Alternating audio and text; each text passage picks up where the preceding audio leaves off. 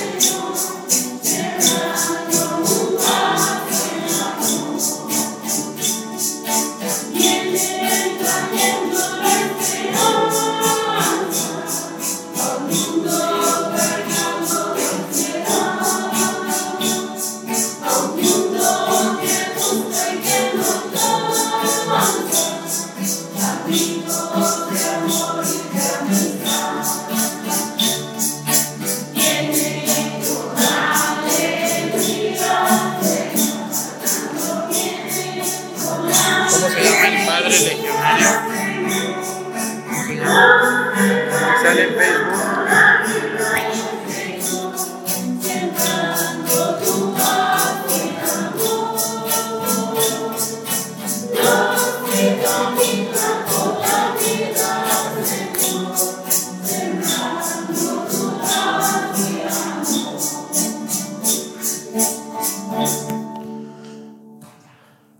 Bienvenidos todos ustedes a esta celebración. Gracias a los del coro que me los agarré de pasadita y se vinieron a cantar. Muchas gracias por ayudarnos. Y también hoy quiero pedir por todos ustedes, hermanos, vamos a pedirle a Dios como todos los días lo hacemos, por una diócesis. Hoy vamos a pedirle a Dios nuestro Señor por la por la diócesis de Tlaxcala. Anden allá nuestros hermanos de Tlaxcala. Vamos a pedir por su obispo, don Julio César Salcedo Aquino, por los sacerdotes, las consagradas y sobre todo por los laicos, que son los que ven la misa. Que Dios bendiga mucho a nuestros hermanos de Tlaxcala.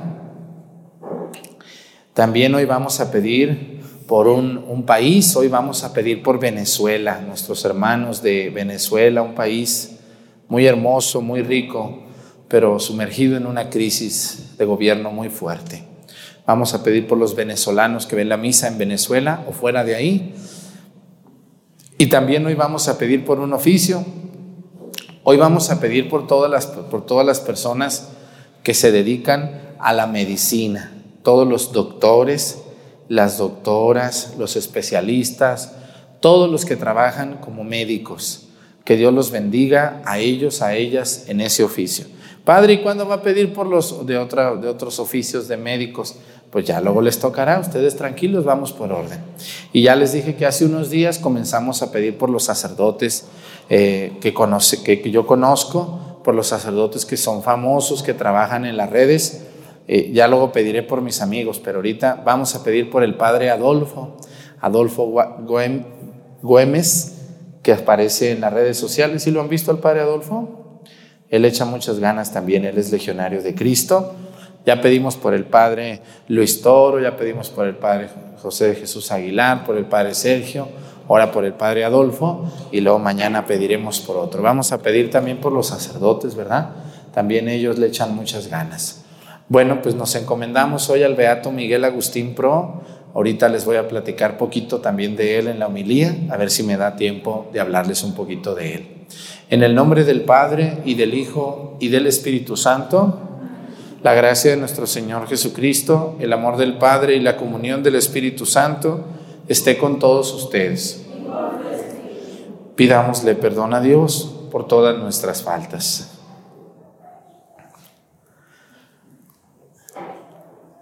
Yo confieso ante Dios Todopoderoso y ante ustedes hermanos que he pecado mucho de pensamiento, palabra, obra y omisión. Por mi culpa, por mi culpa, por mi grande culpa. Por eso ruego a Santa María, siempre Virgen, a los ángeles, a los santos y a ustedes hermanos que intercedan por mí ante Dios nuestro Señor. Dios Todopoderoso tenga misericordia de nosotros, perdone nuestros pecados y nos lleve a la vida eterna.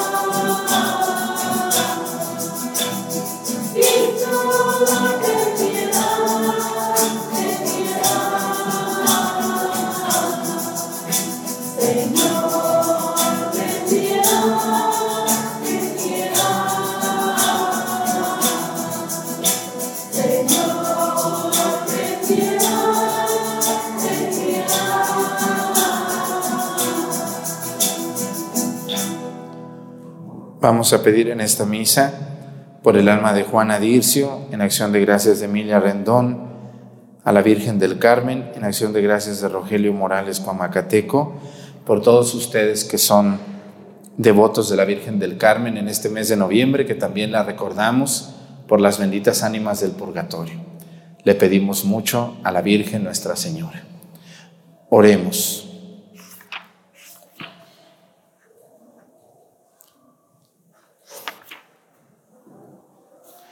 Dios y Padre nuestro, que concediste a tu siervo Miguel Agustín Pro, en su vida y en su martirio buscar ardientemente tu mayor gloria y la salvación de los hombres, concédenos a ejemplo suyo servirte y glorificarte, cumpliendo nuestras obligaciones diarias con fidelidad y alegría, y ayudando eficazmente a nuestros prójimos, por nuestro Señor Jesucristo, tu Hijo, que siendo Dios vive y reina en la unidad del Espíritu Santo y es Dios por los siglos de los siglos. Siéntense un momentito, por favor. Vamos a escuchar la palabra de Dios.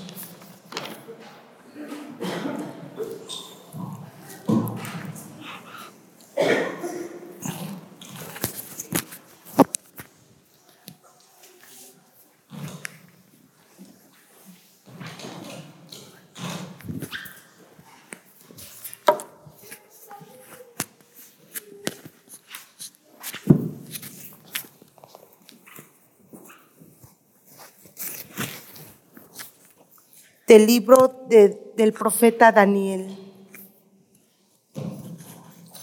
En aquellos días, Daniel le dijo al rey Nabucodonosor, tu rey has tenido esta visión, viste delante de ti una estatua, una estatua gigantesca, de un brillo extraordinario y de aspecto imponente.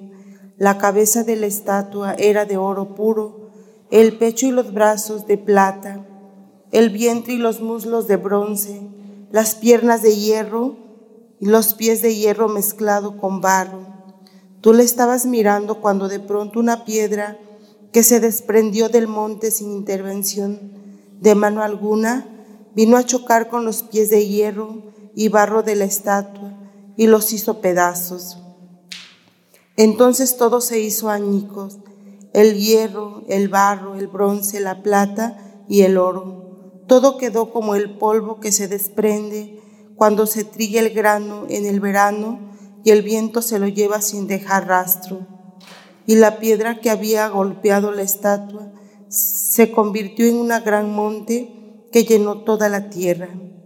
Este fue tu sueño y ahora te voy a interpretar, tu rey de reyes, a quien el Dios del cielo ha dado el reino y el poder, el dominio y la gloria, pues te ha dado poder sobre todos los hombres, sobre las bestias del campo y las aves del cielo, para que reines sobre ellos.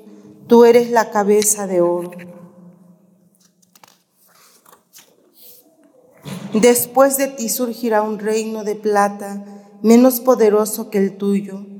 Después vendrá un tercer reino de bronce que dominará toda la tierra. Habrá un cuarto reino fuerte como el hierro Así como el hierro destroza y machaca todo, así él destrozará y aplastará a todos.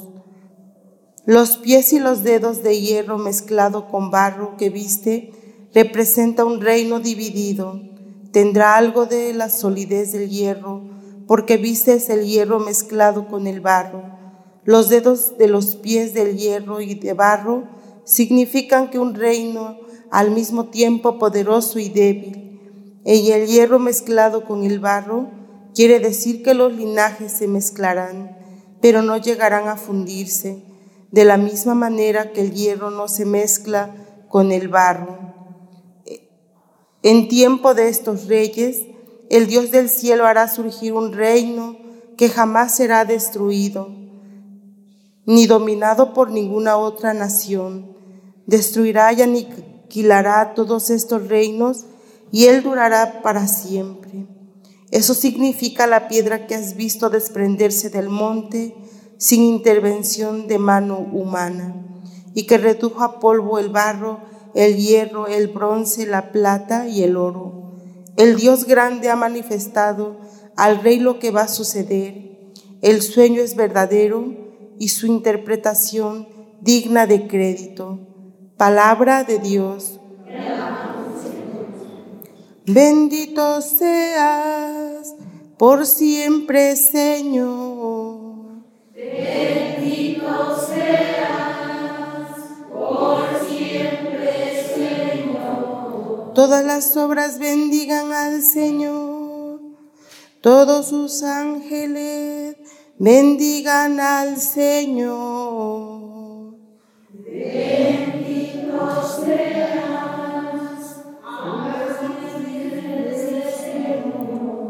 Cielos bendigan al Señor, todas las aguas del cielo bendigan al Señor.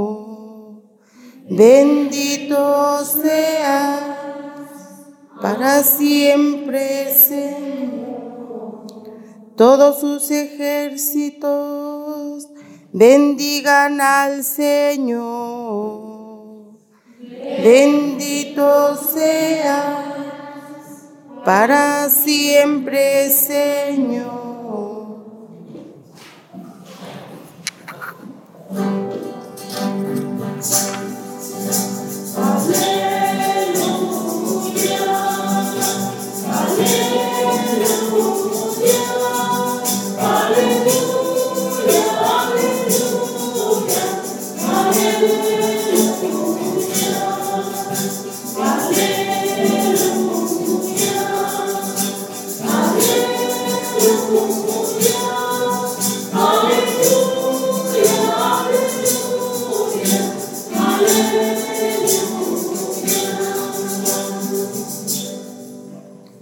Sé fiel hasta la muerte y te daré como premio la vida, dice el Señor.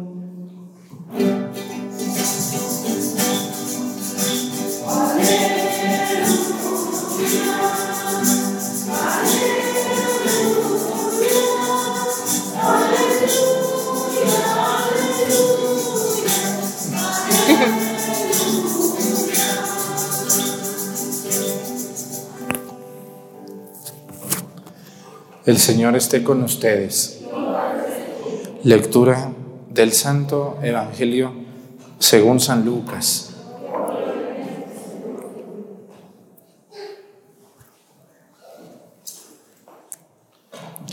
En aquel tiempo, como algunos ponderaban la solidez de la construcción del templo y la belleza de las ofrendas votivas que lo adornaban, Jesús dijo, Días vendrán en que no quedará piedra sobre piedra de todo esto que están admirando, todo será destruido. Entonces le preguntaron, Maestro, ¿cuándo va a ocurrir esto y cuál es la señal de que ya está a punto de suceder? Él le respondió, Cuídense de que nadie los engañe, porque muchos vendrán usurpando mi nombre y dirán, yo soy el Mesías, el tiempo ha llegado, pero no les hagan caso. Cuando oigan hablar de guerras y revoluciones, que no los domine el pánico, porque eso tiene que suceder, pero todavía no es el fin. Luego les dijo, se levantará una nación contra otra y un reino contra otro. En diferentes lugares habrá grandes terremotos, epidemias y hambre, y aparecerán en el cielo señales prodigiosas y terribles.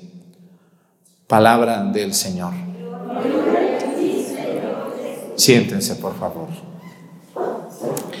Quiero analizar este Evangelio con mucho detenimiento porque sí es importante analizarlo. Jesús dice que fue al templo y que las personas ponderaban la solidez de la construcción del templo, y Jesús dijo, días vendrán en que no quedará piedra sobre piedra. ¿Qué estaba pasando en el templo de Jerusalén? La gente ya no estaba siguiendo a, Dios. La gente ya estaba haciendo ofrendas a veces equivocadas. Había mucho fanatismo, había mucho comercio, había mucho negocio y ya se había corrompido mucho la fe, la fe judía. Entonces Jesús vio todo eso y por eso dijo, no quedará piedra sobre piedra de todo esto que ustedes ven. Jesús no se refería al templo material, a las piedras, a las columnas, a, los, a, las, a las sillas o a las mesas que hubiera ahí, no. Jesús se refería a todos los vicios en que se había convertido en la adoración judía de Dios. Cuando nosotros, la Iglesia Católica surge con los apóstoles, entonces va a llegar para nosotros la purificación de todos esos cultos. O sea, por eso Jesús dice, quiero misericordia, quiero obras, quiero vida, ya no quiero sacrificios, ya no se necesitan sacrificios. Ya el único sacrificio que hay es el sacrificio de Jesús en la cruz. Es el último sacrificio. Nosotros ya no tenemos por qué ofrender, ofrendar una vaca o una gallina o andar ofrendando cosas que no son correctas. Ya no. Jesús vio este extremo, este, estas cosas equivocadas, y entonces Jesús mismo dijo, no quedará piedra sobre piedra de todo lo que ven construido. Pero aquí quiero referirme a algo.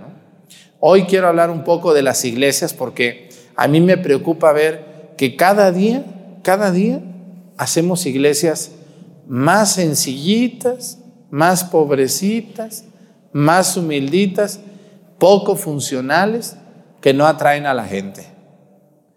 Las iglesias deben de ser los lugares más bellos de un pueblo. La iglesia debe de ser el lugar más hermoso de todo un pueblo. La iglesia debe de ser un lugar que nos permita estar en silencio delante de Dios. Un lugar al que disfrutemos ir porque mucha gente dice, ¿para qué tantas iglesias? ¿Para qué? Dios no necesita. No, de hecho no necesita Dios eso. Pero tú sí lo necesitas. Nosotros sí lo necesitamos. Un lugar, sobre todo, que nos ayude a la oración. A mí me da mucha tristeza que hoy en día me toca ir a algunas capillas que parecen unas casas. Otros, otras parecen unas bodegas.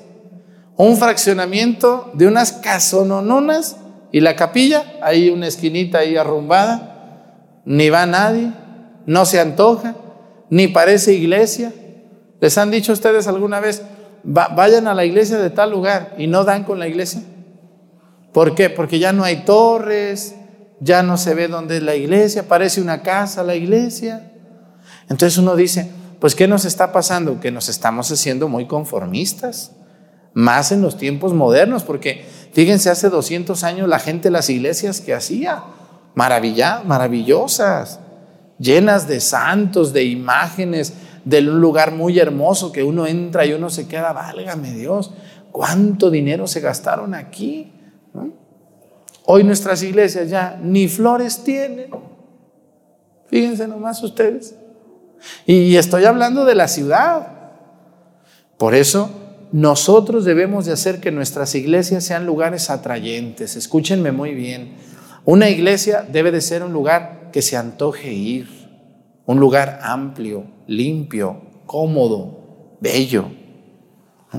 Yo, pues imagínense ahí, padre, pero es que aquí en, el barrio somos muy pobres. Bueno, ahorita son pobres, pero se van a acomodar si Dios quiere. Y hay que hacer la iglesia bien. Porque a veces va uno y se sienta ahí en unas bancas que se les están saliendo los clavos. ¿Sí les ha tocado eso? Llenas de tierra, ya todas más torcidas que, que, que mi abuelita. Entonces, pues dice uno, pues ¿qué nos pasa? Pues nos pasa que no hemos arreglado la iglesia como debe de ser. La iglesia es un lugar donde la presencia de Dios está. Díganme qué se merece Dios. Se merece todo y se merece lo mejor. Los mejores manteles, los mejores ornamentos, los mejores libros, las mejores flores. Por eso aquí en Pochahuisco le estamos echando muchas ganas. Luego la gente me dice, padre, deme, deme el teléfono para mandarle pintura para el templo de Pochahuisco. No, espérese, es que este ya no lo vamos a arreglar porque pues ya nuestro templo ya está dando las últimas, ¿verdad que sí o no? Ya está en las últimas. Ahora que tengamos el nuevo, nos mandas para el altar, a ver si es cierto que muy cooperador, ¿verdad? Entonces, a lo que me refiero es, tenemos que preparar un lugar bello para nuestro pueblo, porque un pueblo cuando ustedes van a un pueblo, ¿a dónde van siempre cuando van al pueblo? Al templo. Si entran ustedes al templo y ven un templo todo mugroso, todo sucio, todo oscuro, todo lleno de humo, pues dicen, oye, pues qué cochina la gente aquí, mira nomás este templo que tiene. Ni una flor tiene el templo, mira qué triste está. Nada, ni un clavelito siquiera que le pongan a la Virgen María. Nada. Qué triste pueblo ha de ser este que no se acuerda de su Dios y de su Señor. Así que cuando Jesús dijo no quedará piedra sobre piedra, se refería a las mañas que había, no a la belleza del templo. Y cuando ustedes vayan a hacer un templo, háganlo bien, porque últimamente a la gente le ha dado por hacer muchas ermitas y capillitas que ni parecen capillitas, parecen casitas. Entonces tenemos que hacer mejor, en lugar de andar haciendo tantas capillitas chiquititas, de 3 por 2 o de 5 por 5, hay que hacer una grandota donde quepamos todos. ¿Mm? ¿Qué les parece? Ay, padre, pero usted habla y no sabe la necesidad de la gente. Sí, pero si tenemos otras cosas, ¿por qué para Dios no vamos a tener? A mí me da mucho gusto que ustedes aquí en Pochahuisco, pues estamos con todo. Ya llevamos cuatro columnas coladas, nomás nos faltan 20.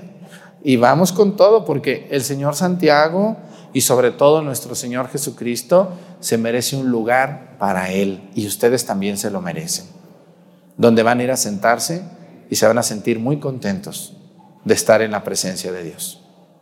Que Dios nos ayude y que ayude a todas las personas que ven la misa a que sus templos los pinten, los arreglen, manden a arreglar las bancas, los limpien, compren flores. No lo hagan porque yo les digo, háganlo por el amor que le tienen a Dios. Se nos tiene que notar de alguna manera. Que Dios nos ayude a todos. Pónganse de pie, por favor. Presentemos ante el Señor nuestras intenciones. Vamos a decir todos, Padre, escúchanos.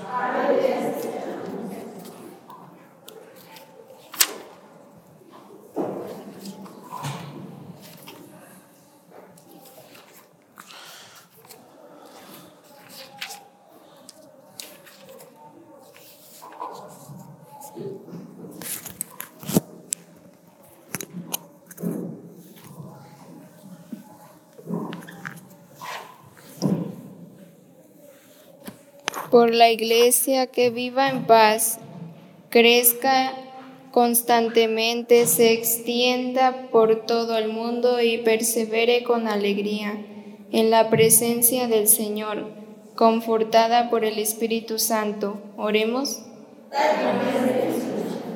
por todo el mundo que Dios Padre lo libre de toda falsedad, hambre y miseria, y auxilia a los perseguidos, a los encarcelados y a los que son tratados injustamente. Oremos. Por los que gobiernan, que el Señor les concede el espíritu de sabiduría y de prudencia a fin de que rijan a sus pueblos pensando en la paz común y en el bien y la prosperidad de sus gobernados. Oremos. Por los que sufren de depresión y agotamiento extremo, que reciban apoyo en todos y una luz que les abra la vida. Oremos. Por todos nosotros que realicemos nuestro trabajo con espíritu cristiano, y consigamos frutos abundantes con nuestras obras. Oremos.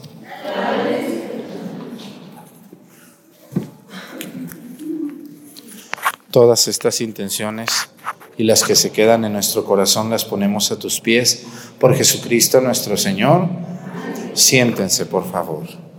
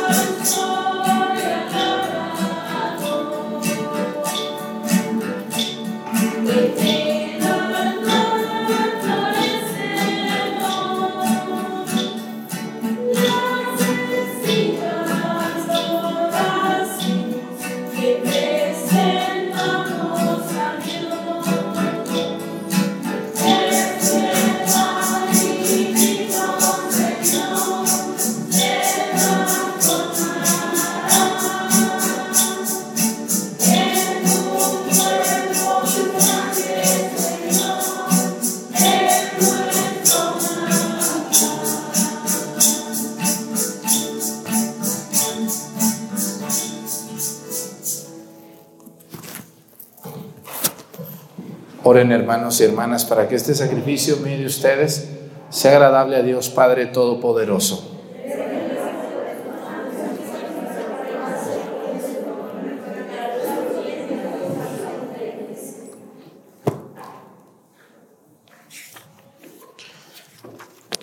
Recibe, Señor, estos dones sagrados que nos mandaste ofrecer en honor de tu nombre y ayúdanos a obedecer siempre tus mandamientos para que seamos dignos de tu amor.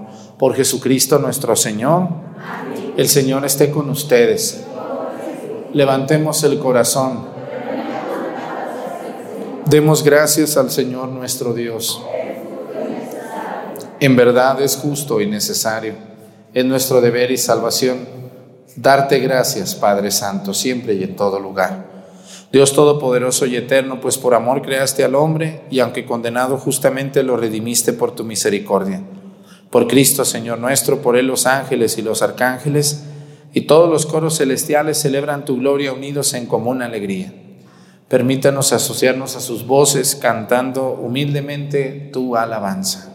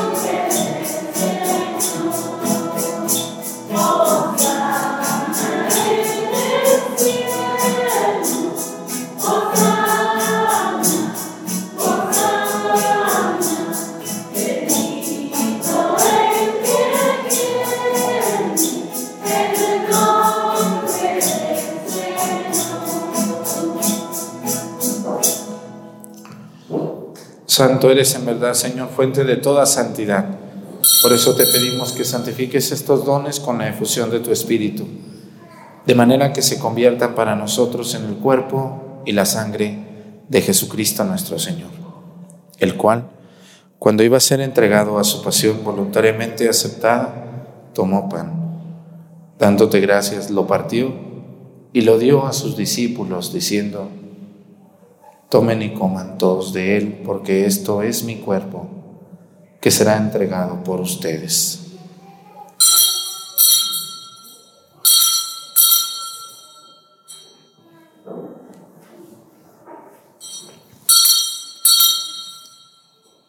Del mismo modo, acabada la cena, tomó el cáliz y dándote gracias de nuevo, lo pasó a sus discípulos diciendo, Tomen y beban todos de él, porque este es el cáliz de mi sangre, sangre de la alianza nueva y eterna, que será derramada por ustedes y por muchos para el perdón de los pecados. Hagan esto en conmemoración mía.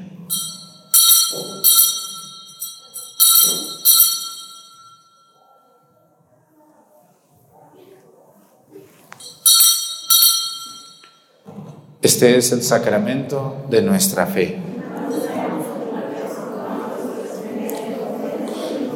Así pues, Padre, al celebrar el memorial de la muerte y resurrección de tu Hijo, te ofrecemos el pan de vida y el cáliz de salvación. Y te damos gracias porque nos haces dignos de servirte en tu presencia.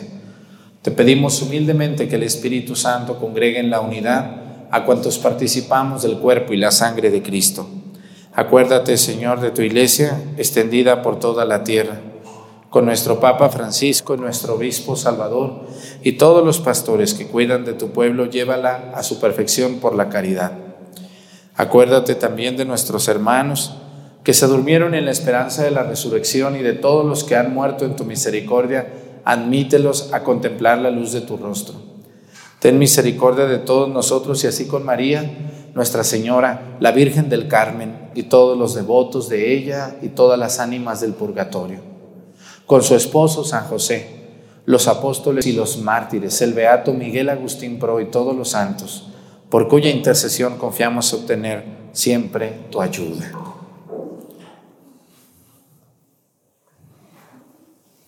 Por Cristo, con Él y en Él, a ti Dios Padre Omnipotente, en la unidad del Espíritu Santo, todo honor y toda gloria por los siglos de los siglos. Fieles a la recomendación del Salvador, y siguiendo su divina enseñanza, nos atrevemos a decir, Padre nuestro, que estás en el cielo, santificado sea tu nombre. Venga a nosotros tu reino. Hágase, Señor, tu voluntad en la tierra como en el cielo. Danos hoy nuestro pan de cada día. Perdona nuestras ofensas, como también nosotros perdonamos a los que nos ofenden. No nos dejes caer en la tentación y líbranos del mal. Líbranos de todos los males, Señor, y concédenos la paz en nuestros días, para que, ayudados por tu misericordia, vivamos siempre libres de pecado y protegidos de toda perturbación, mientras esperamos la gloriosa venida de nuestro Salvador Jesucristo. Señor Jesucristo, que dijiste a tus apóstoles, la paz les dejo, mi paz les doy.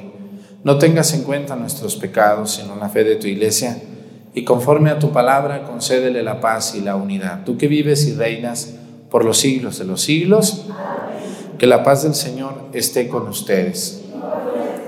Vamos a darnos con nuestra cabeza un signo de paz.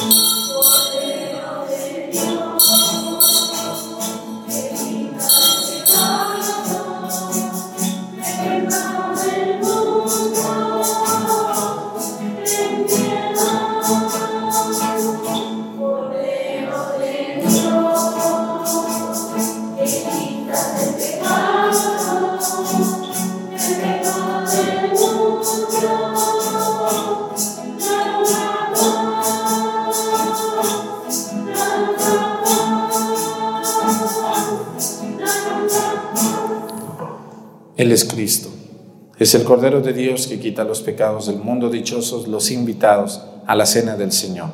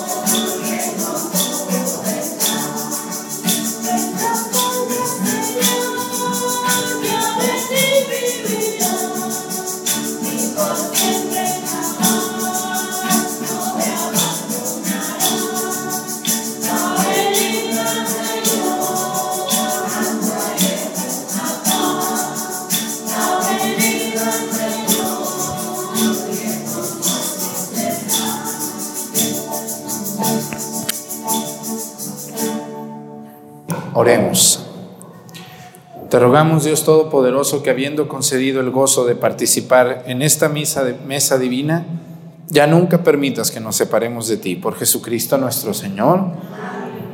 Hoy a las 12 del día tenemos la misa de ordenación del Padre Toño, del Padre, del Padre Efraín, del Padre Juan Manuel y de otros cinco muchachos. Entonces están invitados hoy a las 12 del mediodía, no se lo vayan a perder aquí a través de nuestro canal de YouTube, 12 del mediodía. Y mañana, mañana vamos a subir a las 7 de la noche el video sobre cómo hacer una corona de Adviento. ¿eh? Porque a veces no sabemos, Padre, o no, o nadie nos dice. Bueno, pues yo les voy a decir cómo debe de ser con razones. Aquí ya en Pocha ya saben, ya aprendieron muy bien. Pero hay mucha gente, ustedes no lo crean, que no sabe, de verdad. ¿eh? Y viven en las ciudades y todo, pero a veces no, no nos preocupamos de enseñarles esas cosas así, muy sencillas, pero que nos sirven mucho para incrementar nuestra fe. Así que no se lo vayan a perder mañana a las 7 de la noche, el estreno, aquí a través de nuestro canal de YouTube. Que el Señor esté con ustedes y la bendición de Dios Padre, Hijo y Espíritu Santo descienda sobre ustedes y permanezcan para siempre. Bueno, vamos a cantarle a la Virgen del Monte Carmelo, si se la saben, ¿no? Viva María, si se saben el canto? Muy bien, vamos a cantarle en este mes de noviembre a nuestra Madre por las benditas ánimas del purgatorio. Terminamos con el canto a la Virgen del Monte Carmelo.